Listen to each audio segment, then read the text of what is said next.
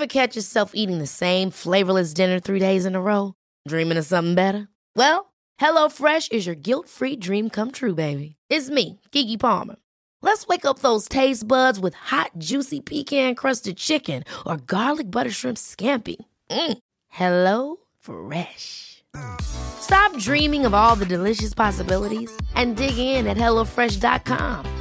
Let's get this dinner party started.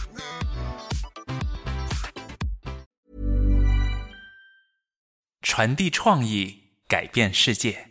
我们基于事实来辩论，而不仅仅是立场上的一种争夺。中国的儿童癌症的生存率比美国差了百分之二十，为什么？为什么比是什么要更重要？这不是心灵鸡汤，我是科学家，我不讲心灵鸡汤。我在这里面看到了闪光点，我必须要把它说出来，当礼物一样送给他。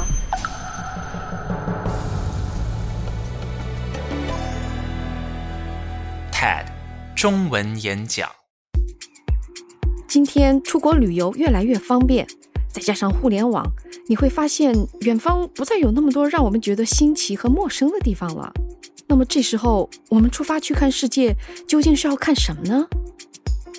我是卜秋静，来自泰德纽约总部。这一集的演讲人周义军曾任新华社常驻中东记者，他也是凤凰卫视的资深国际记者，常年奔波在国际热点地区。他在二零一七年 TEDx Youth 苏州大会上，用丰富经验和你分享，怎么样旅行能让你不仅打卡晒照片，而且玩出新境界。 I'm Sandra, and I'm just the professional your small business was looking for. But you didn't hire me because you didn't use LinkedIn jobs. LinkedIn has professionals you can't find anywhere else, including those who aren't actively looking for a new job but might be open to the perfect role, like me. In a given month, over 70% of LinkedIn users don't visit other leading job sites. So if you're not looking on LinkedIn, you'll miss out on great candidates like Sandra. Start hiring professionals like a professional. Post your free job on linkedin.com/people slash people today. 我今天的演讲从一首大家可能非常熟悉的歌来开始的，是周杰伦的《青花瓷》。别担心，我现在并不是要唱歌，有这么两句，他说：“素胚勾勒出青花，笔锋浓转淡，平生描绘的牡丹如你初妆，天青色等烟雨，而我在等你。”恐怕没有人怀疑这是浓浓的中国风吧？但是如果我要告诉你，其实青花根本就不是中国的东西，至少它的原产地啊，并不是 Made in China。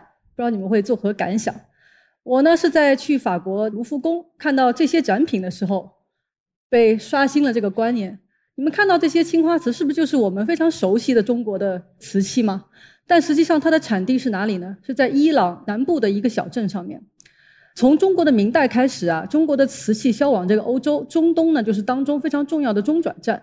那这个中转站的人呢，他们就开始偷学了技艺，然后开始制造 A 货，这也是很自然的事情。那么伊朗人呢，最早开始学做中国的单色釉，就是白的那种。但是呢，他们发现他们做的那个白没有中国人做那么透明，那么所以他们想加一点花在上面。而在伊朗呢，他们盛产一种金属叫做钴，就是这种青花的青是非常浓的这种蓝颜色。于是呢，他们就在上面画了一些花儿。画了以后呢，他们就发现这个青花瓷它一出来，这个产品非常的惊艳，在当地非常受欢迎，在欧洲也是很畅销。这个时候呢，中国江西的景德镇才敏感捕捉到了这个市场需求，然后从伊朗进口了这个钴原料，开始做青花。那中国呢，当时其实也产钴，但是中国的那个钴原料呢，它颜色比较淡，没有出不来这个青花的青。那当然，中国人的手艺比较好，还是在中国慢慢又完善了青花的这个技艺，才变成了我们今天所看到的青花瓷。从青花开始去了解这个背后的这一段历史，你才发现哦，原来你可以转换视角来看这样一个历史。那个也是我在那一次整个巴黎的旅行当中最重要的一个收获。我自己呢做国际新闻报道十多年了，走过几十个国家，回头去看的话，在今天你可以看到中国人出国旅游是越来越方便，中国的护照呢可以突破许多的地理边界，再加上互联网的助推呢，你可以发现其实远方不再有。那么多我们觉得新奇、非常陌生的这些地方了。那么这个时候，我们出发去看世界，究竟要看什么呢？这个就是今天我最想跟大家分享的。对于我个人来说，我觉得在旅途当中最重要的不是突破地理的边界，不是告诉别人晒出来说哦我去了哪里，更重要的是突破你认知的边界。也就是说，不断的要去学习新的事物，接受新的观念。中国的游客在全世界上来说数量是第一名的，在海外的消费水平也是全世界第一名的。但是呢，许多数据告诉我们，中国游客在外面花费的这个时间呢，大部分百分之八十以上是在购物，而在看风景、去景点和享受当地的这种餐饮美味呢是比较少的。那么，在德国有一个莫卡托这个基金会，他们专门研究中国的。他们曾经发布过有个报告啊，他们就想知道在百度上面中国人搜欧洲不一样的国家的时候，他们都在搜什么。那么他们发现呢，中国人对欧洲这个不同的国家会有不一样的这个兴趣点。比如说搜英国呢，往往后面跟着是足球啊，跟着这个王室；搜法国呢是时尚和美食等等。但有一个关键词，当中国人在搜欧洲不同的国家的时候，它是高度重合、非常频密的会出现的那个词，就是买什么便宜。呃，中国人对奢侈品的消费水平是全世界是第一名的。我最近听到有一个大家很熟悉的欧洲品牌的中国的公关呢，他就抱怨说，他说呢，去法国巴黎买他们那个包包的中国游客已经占到了总消费人数的百分之十，但是同样去到巴黎去看他们品牌下面的艺术中心的中国游客呢，只有百分之一。那他现在总部给他的一个压力就是说，你能不能把那个去看艺术品的中国游客也变成百分之十？他觉得这个压力非常大，几乎是不能完成的任务。大家别误会，我不是说大家出国不要去买东西，我也很喜欢购物，因为进口的税那么高嘛，这么多人出去买一定是有道理的。但是我想说，外面的世界不仅仅是一个非常大的免税商店，其实有很多更多的东西值得我们花时间去看。《金融时报》的中文网的一个主编叫张立奋，他曾经写过一篇文章，他呢长期住在英国伦敦，他就说接待了很多中国的朋友来玩。他把中国游客分为两类人，第一类呢，他管他叫做景点原教旨主义者。他说这样的人呢，他们总是要去那些热门推荐的景点，然后去了呢，就在他们精致的指南书上打一个勾，拍张照片，露出满意的笑容。他很可怜他们。他说他更欣赏的是一种叫做散淡型游客。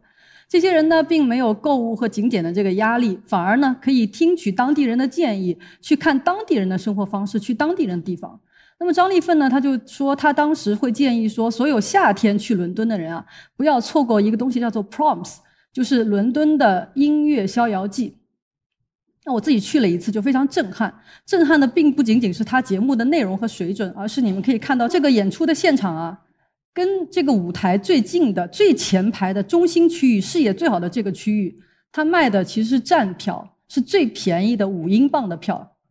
你如果去到这个站票区呢，根本不用打扮的很隆重，你可以穿的很随意，甚至可以坐在那儿听或者躺在地上听。那为什么会有这样的票呢？它最好的位置不是应该卖的最贵吗？实际上，这是英国呢当年最初设立的时候，是希望鼓励蓝领工人阶层也能够来欣赏艺术，从而提升整个民族的这个艺术修养。那么实际上，在今天在伦敦，很多的当地的中产阶级，他们也爱去淘这样的票，他们想表达我并不是。要花钱买一个非常好的座位，我是真的冲着音乐来的。但是你不要以为他们很抠门儿，这样花五英镑的钱买这个站票的中产阶级呢，他到最后演出结束的时候，一般会有这个志愿者，他们敲着一个签筒，当当当当当，说：“哎，大家要捐款，因为艺术并不是政府完全去资助的嘛，你们要去捐款。”他们虽然买了很便宜的票进来，但是。他们认为要回馈给这个艺术机构，所以他们捐款反而会非常的慷慨。我去看过两次，都是在现场捐款筹款的这个总额是超过了他们的预期。所以呢，到英国看当地人的生活方式，给了我一个机会去了解哦，原来艺术在英国是怎么样循环生长的这样一个系统。其实很难告诉大家。在外面要去怎么看，去看什么东西才能够突破认知的边界？其实你去哪里都可以，你去博物馆、去艺术场所、去街道、去跟别人交谈、看当地的生活都会有收获。但是最重要的是一种心态的转换，就说你可能要先把一个过于庞大的自我放到一边，把我们的中国中心的那种观念可能先要放到一边，这样的话才有空间去接受一些新的观念。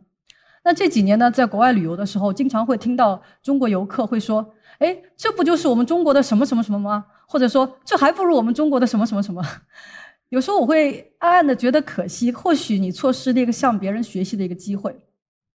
我在英国去留学的时候呢，也会接触到很多在海外的中国留学生。他们当中很多人呢，非常的有才华，也能够融入这个主流社会，非常的有自信。不过呢，有的时候我会看到，在一些学术研讨会上面，不止一次的，我看到有中国的年轻人会忽然站起来去反驳那个讲者的观点。那当然是很多是关于中国部分的这个描述。当然，你知道有些讲者确实带有强烈的他的偏见，也是值得去辩论的。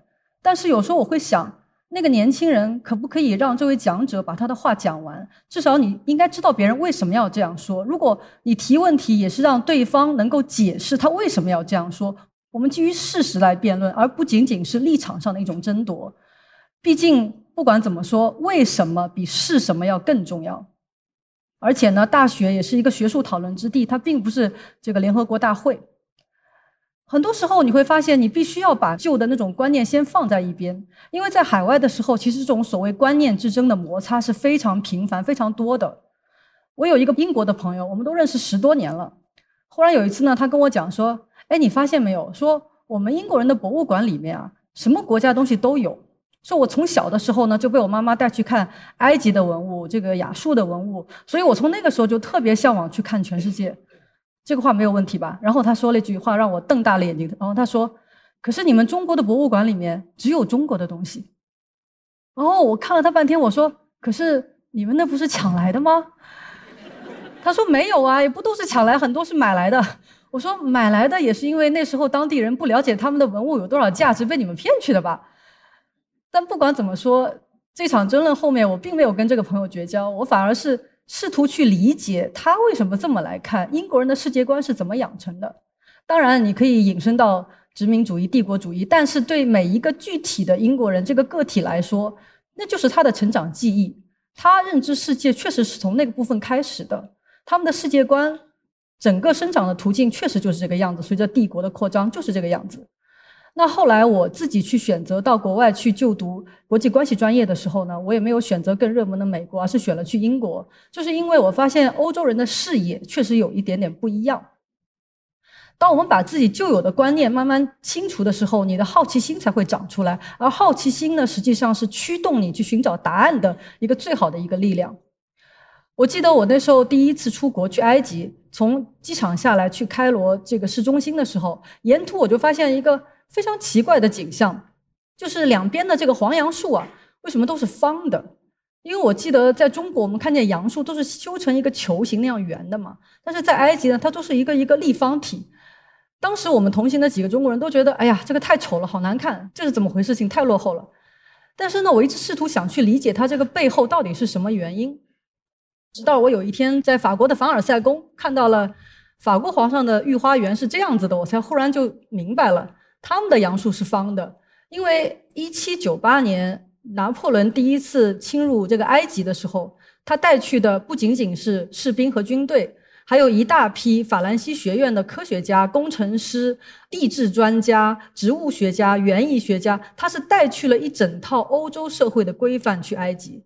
所以很多学者就认为，一七九八年拿破仑入侵埃及的时候，其实是中东现代史元年的开始。所以，如果你对一棵树有好奇心的话，一直追问下去，你也可以发掘一大段历史。接下来，我还想说两个我碰到的这个日本人对我非常有触动。那个时候呢，我是第一次出国做这个驻站记者，在巴勒斯坦，在加沙地带。加沙那个地方呢，是四面全部被封锁，当地是没有什么生活资料，就是你买什么也没有，经常停水停电，那么也很危险，经常会有空袭，还有爆炸等等。当地呢有一些古罗马和圣经时代的这个古迹，但都不是出名到值得你大老远冒着生命危险过来看的。那有一次呢，我在巴勒斯坦人空袭之后的废墟上面看见有两个日本的年轻人在那儿看，他们呢也是背着包，呃，就二十多岁。当中有一个人叫真丝，我跟他聊天，因为我们都是带着亚洲口音的这个英文，就觉得很亲切在那里。我问他，我说你们为什么来看这些东西啊？他说呢，他们既不是记者，也不是作家，也不是说那时候还没有朋友圈，是零二年的事情，所以他也不是回去要发表任何东西，他只是普通的公司职员。但是对于他们来说呢，他们觉得看世界，他们看看欧洲、看美国东西都看过了，他已经觉得没有什么大意思了。他很想知道，在地球的另一端有一些人跟他们的生活方式是不一样，生活状态是不一样。他想来看这个东西，并且来思考怎么样能帮助到他们。后来我发现，在加沙确实有很多外国的年轻人，他们经常突破封锁来进行一些人道主义救援。他们觉得把他们的假期花在那个地方是最值得的。当然，你不排除有时候我发现他们身上也会有一些冲动，或者是那种荣誉感而已。但是不管他的初衷是什么，他的这种旅行，他出来看的时候，已经不仅仅是在满足自我的这个物质需求，他想看见别人，看见他者。当你开始看见别人的时候，这个就是你看世界的一个大的进步。我一直做国际报道，所以大家也知道，中国的国际报道由于语言还有各种方面的这个限制，我们的规模和影响力跟英语媒体的报道是不能比的。但是呢，在一一年和一二年的时候，我曾经有一段时间对中国的国际报道产生了非常乐观的想法。那是两个事情，一个是当时北约空袭这个利比亚的时候。那我在当地呢，我就发现，原来不仅仅是有新华社、有中央电视台、有凤凰卫视会派记者去，当时有很多别的报纸，甚至是财经媒体也派了记者去这个第一线。第二件事情呢，是在一二年伦敦奥运会的时候，那个时候，中国记者团的规模超过了美国，仅次于英国，是最多人去的，甚至有很多。县城的电台都派了这个记者去英国，还请了翻译等等。我碰到有一个江西卫视的，就有一个女记者，她说她是第一次出国，一句英文也不会讲，但她的办法就是到了当地去唐人街，每一个人看到一个长得像中国人，然后她就问：“你是江西人吗？”哎，她就这么问，就居然被她问到一个人，而且这个人是在开幕式上做志愿者，他就做了一个非常好的报道。我想，哎呀，原来真的随着我们这个国家地位的提升，我们整个的国际报道可能会进入一种新的繁荣、更宽广的一个局面。但是坦白说，这几年呢，我迅速就失望了。我当时的想法全部都落空了。这几年，实际上我们的国际报道是变得越来越萎缩，甚至于严肃的报道是在消失当中。当然有很多的原因，当中一个原因就是由于互联网，那么编辑坐在。办公室里面很简单的就可以找一些东西来编译，然后迅速的把它变现成流量。那你何必又花钱请人去第一线去采访呢？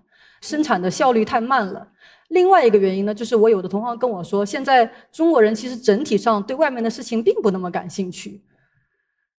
所以我又想，可能我也不至于太悲观，因为中国的国际报道并不是我们中国人看世界的唯一的这个途径。更多的希望，我觉得是在在座的每一位，当你们踏上旅途的时候，那种人与人之间的交流，是你们个体跟这个世界的交流当中。我希望你们每一个人都会获得新知和启迪。而要做到这一点呢，就是回到我最初讲的，我们总是要把那个过于庞大的自我先放在一边，把那些旧的观念先放在一边，容许一些新的观念进来，容许他们生长。谢谢大家。你刚刚听到的是 TED 与喜马拉雅合作推出的 TED 中文演讲节目。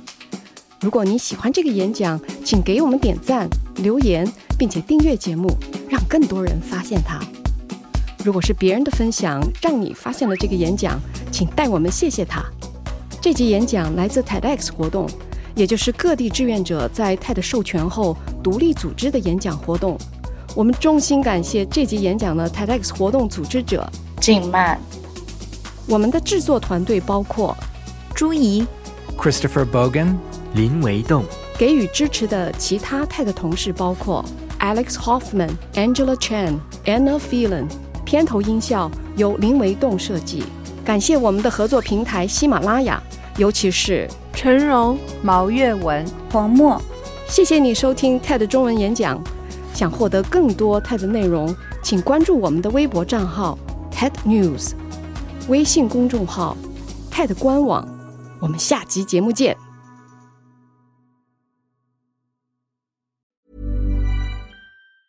Ever catch yourself eating the same flavorless dinner three days in a row?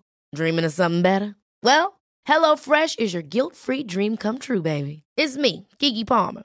Let's wake up those taste buds with hot, juicy pecan-crusted chicken or garlic butter shrimp scampi. Mm. Hello Fresh. Stop dreaming of all the delicious possibilities and dig in at HelloFresh.com. Let's get this dinner party started.